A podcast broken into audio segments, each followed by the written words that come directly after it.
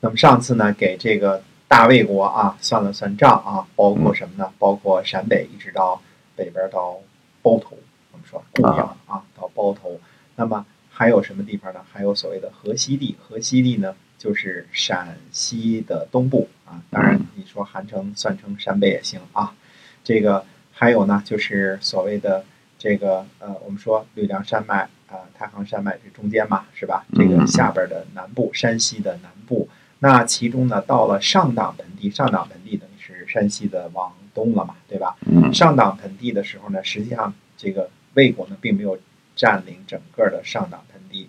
魏国当时的上党呢，实际上是在上党盆地的呃呃东南部，这么说吧。因为呃，从沁水开始算的话呢，就是现在我们今天说长治，对吧？长治大城市，对吧？呃，长治以西的这一部分呢是韩国的上党，嗯，那么以东呢是魏国和赵国的上党，那么魏国的呃上党呢叫偏南，赵国的上党呢叫偏北。那总而言之呢是山西的南部，再到了河南大梁区这一附近，上次我们说过大梁的这个地界了啊，包括以开封为中心的这一大片土地啊，那么还包括什么呢？河北的一部分。比如说邯郸以南的这个肥啊，还包括山东的一部分，还包括什么呀？这个河南南部的一部分，那这已经是相当相当大的一块土地了。那么再加上呢，所谓的上上洛，就是现在所谓陕西的上洛，就是三门峡这附近的这一片土地。嗯，那魏国，你想多牛啊，多大呀？这还不加上中山国，如果加上中山国，那就是呃邢台北部保定和石家庄。那那是相当相当大牛大牛的一个大国家呀！哎哎，嗯，那么呃，魏国的这个这个之所以不能没有亡于这个这个八年九战或十年九战的这个这个情况呢，就是因为它太强大了。那么魏国的国相呢，公孙痤呢，应该是死于公元前的三百六十年。嗯，那魏惠王呢，就在病榻上呢访问了公孙痤，他问他呢，谁能够继承？职位，那么公孙痤就说呢，他说臣手下有一个中庶子，中庶子是一个，嗯，怎么说呢，算是一个这个小官儿的名字吧。嗯，臣官职哈。哎，臣手下的一个中庶子呢是魏国人，呃，叫公子鞅，他呢可以胜任啊，呃，请国君呢把整个的大魏交给他来管理。那么，呃，魏惠王的脸上呢就露出。不屑的表情啊，这脸上这个嗯没什么看，显然以为呢这个公叔痤你都老糊涂了啊，这个死死之前怎么推荐了一个从来没听说过的一个小愤青，要我把整个的大魏交给他来管理啊？那么其实公孙错呢老是老了，但是一点都没糊涂，病也病了，也是不行了。他看到魏惠王这个表情呢，他就对他说：“他说如果您不准备。”任用未央的话呢，那就请你一定把他杀了。嗯，那魏惠说，魏惠王说，好吧，那好吧，好吧，嗯，就等于敷衍了他几句就离开了。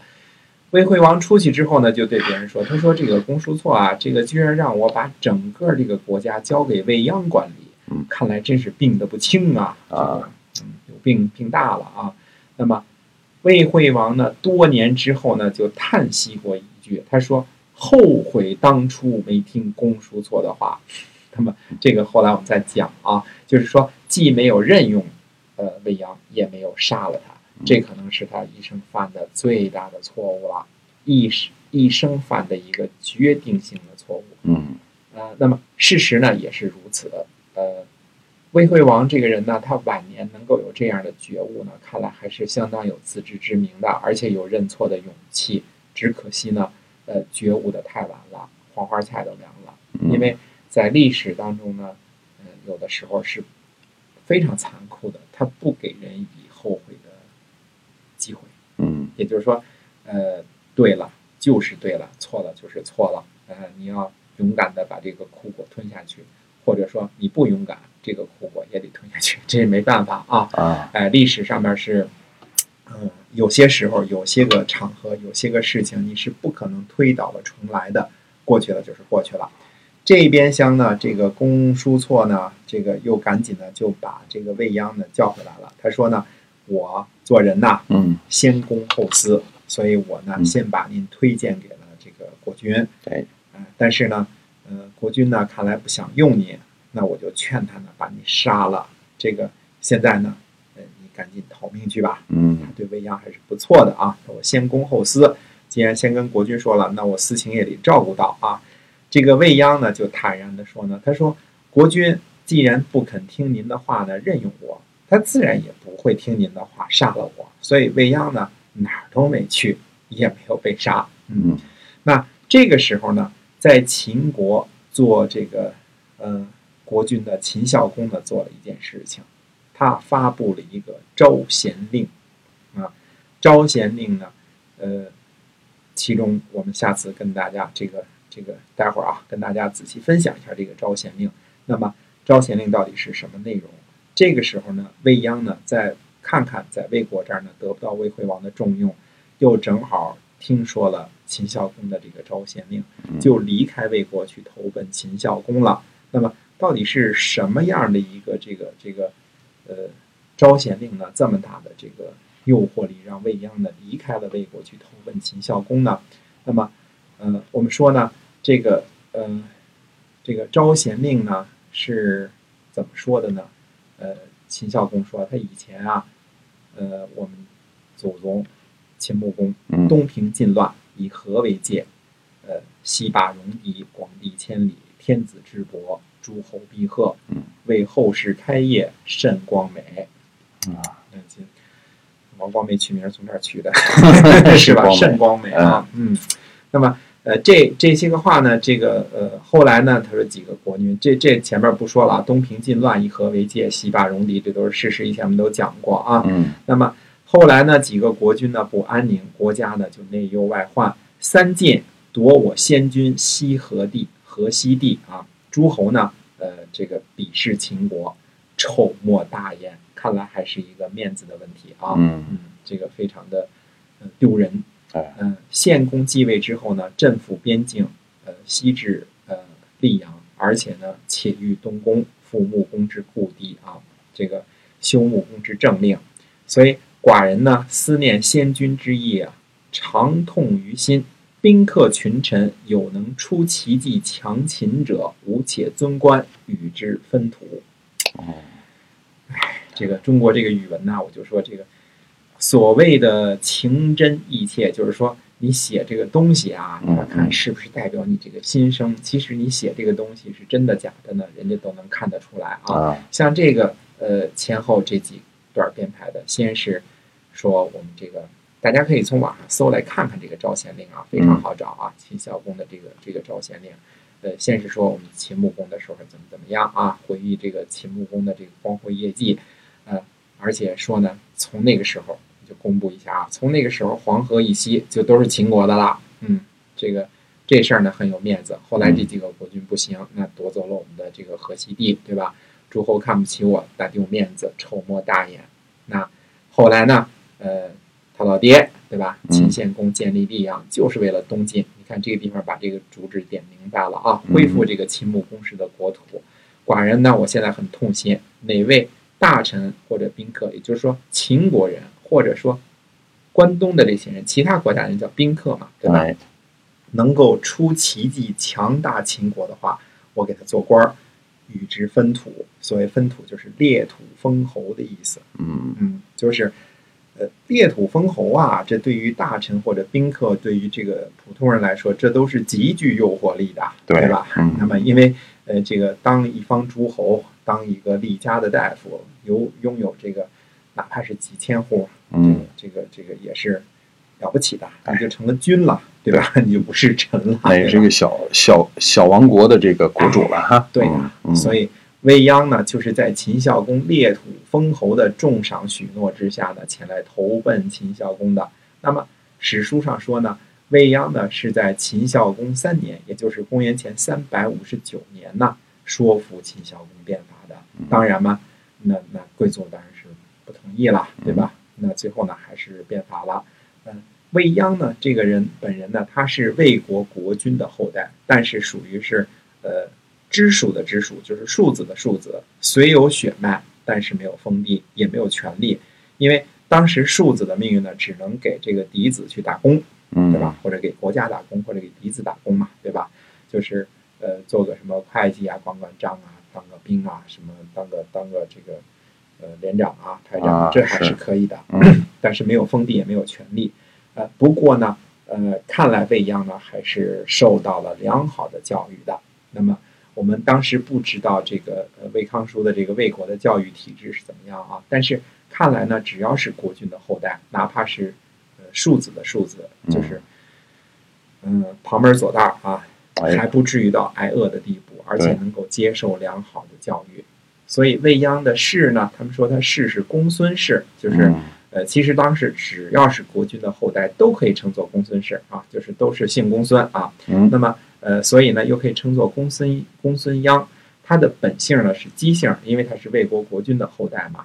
啊，虽然如此呢，我们现在就说一下啊，就是没有人称作他叫姬鞅，嗯，没有没有人啊。嗯这个我们嗯不能给历史人物随便起名字啊，因为你得遵循当时的这个说法，我们对要遵循当时的习惯。嗯，大家或者叫他魏央，或者叫公孙鞅。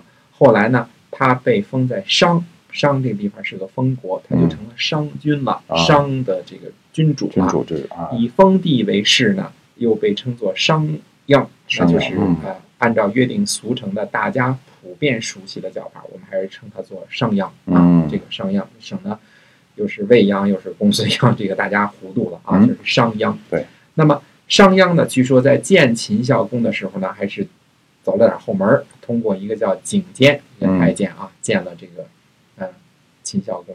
可是商鞅第一次见秦孝公啊，这个就就跟秦孝公讲他的这个理想的时候呢，把秦孝公说的叫哈欠连天，嗯，烦得不得了 啊！哎，哎，最后呢，呃，这个这个秦孝公呢，就是怒啊，就是对这个景监就发怒了，说就就嚷嚷着你这你这客是狂妄人也啊！就这个发怒的他说，这怎么能用他呢？这这这么一个狂妄人啊！那么最后呢，这个景监呢，这个秦孝公责备这个景监，景监呢就去问这个商鞅说：“您这个怎么回事儿啊？”哎商鞅呢就说呢，他说我给这个呃给秦孝公啊讲的是怎么说呢？讲的地道，嗯嗯，讲的三皇五帝的这些个事情。那呃，这个看来国君对这个三皇五帝这个不太感兴趣啊。嗯那呃，第二次呢又见秦孝公，这次呢没有犯困，但是呢依然是不得要领。结果呢，这个呃秦孝公呢依然去责备这个景监，但是这次没发怒了。这个史书记载，你看有意思，啊这次就没怒了嗯。那么后来这个景监呢又去问这个商鞅，商鞅说呢，他说我这次呢讲的是王道，讲王道是讲的谁呢？就是讲这个夏禹、商汤、周文王、嗯啊三王嘛这些人啊这些人嗯哎，那么最后呢，这个呃商鞅呢还是要求见这个秦孝公，嗯这一次呢，呃，秦孝公呢怎么说呢？就是不但没困，也没发怒了。嗯啊，因为他讲的是什么？讲的是霸道，等于是春秋五霸的故事。嗯，而且呢，我们说呢，这个这次呢，这个讲完了之后啊，这个秦孝公就对这个谁说啊？对景监说，他说你这个你带来这个宾客啊，嗯嗯，有意思啊，嗯还不错，嗯，挺高兴。他说这个人是能够跟他谈一谈的，哎，挺高兴的。最后这个景监呢就去问他说，你你为什么这个这个这次把我们这国君说的这么开心呢？哎，不发怒了哈说到我们国君心坎上去了。嗯那个这个商鞅就告诉他说，这次呢，我给他讲的是春秋五霸的这个霸道的故事。嗯看来秦孝公呢喜欢听这个，呃，什么什么齐桓公、晋文公这些事儿啊。哎而且史书上记载呢说，秦孝公呢西前席，就是呃过去的人呢都是祭，就是类似跪着的这种坐在自己的这个脚脚上啊。嗯那么呃这个席子大家都是席子啊，没椅子啊，都是席子，啊就是把这膝盖都挪到这个席子前面去了，就表示这个身体动作表示是他很